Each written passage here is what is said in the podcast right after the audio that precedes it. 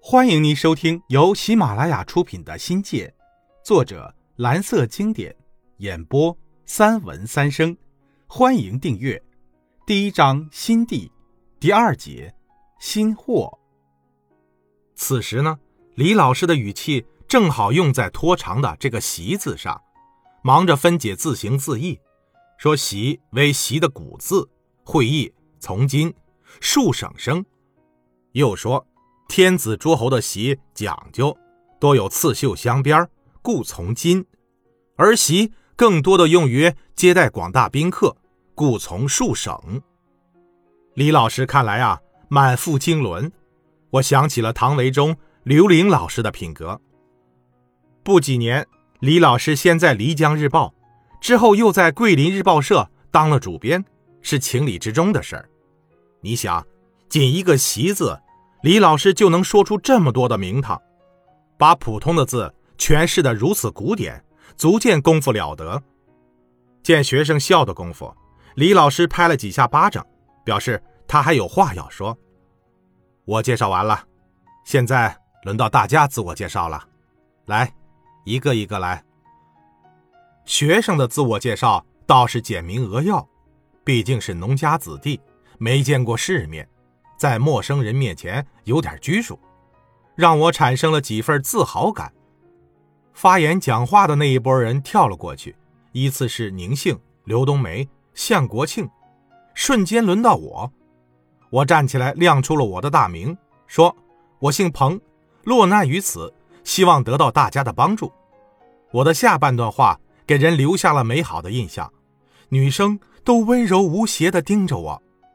我悟出一个道理：有的时候装出一个弱者，倒容易获得别人的同情和好感。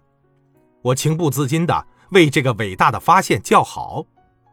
这时，黄启良突然站了起来，一阵土话像机关枪扫射之后，台下哗然大笑，我一句也没听懂。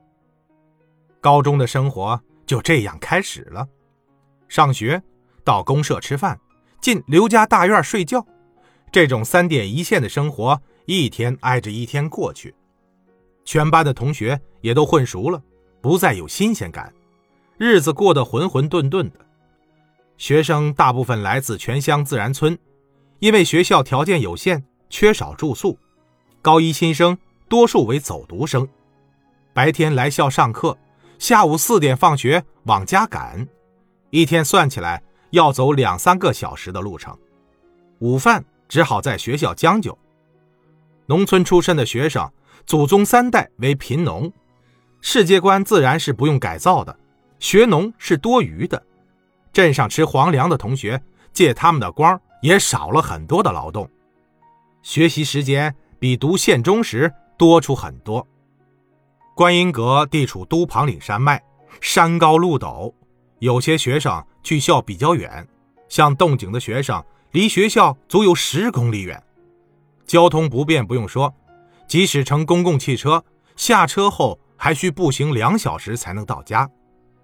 农村的孩子穷，懂事早，这些苦根本不算什么。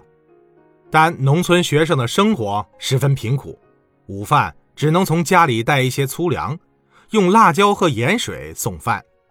家庭条件稍微好一点的，能在米饭里掺上一些红薯丝，那就很不错了。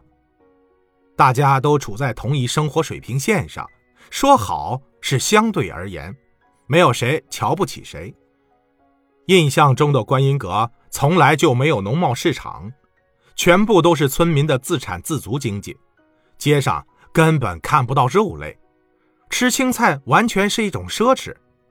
一年四季见的最多的是辣椒萝卜，同学们就把萝卜辣椒腌制成咸菜，用瓶和罐装起来带到学校吃。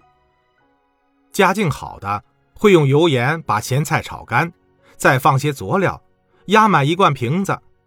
但多数学生只用盐和辣椒粉把干菜拌一拌，压压味儿。不几天呢，菜就发馊出水，成了咸的浆水菜。连咸水菜都没得吃的时候，就只好干啃杂粮了。镇上属非农业人口级的同学，回家吃的是米饭加白面馒头，真叫人羡慕的不得了啊！我整日在公社开餐，已经被视为另类。有几次，班上跟我要好的同学吵着嚷着，定要我请他们吃公家饭，一下去了四五个，每人吃上两大碗，搞得别的干部都没饭吃。我就更惨了，一下透支十几天的饭票，只得赊账，由我爸还债。午饭的窝窝头是同学们的主粮。用干硬的玉米面制成的窝窝头，黑乎乎的，苦涩粗糙，咀嚼在嘴里半天难以下咽。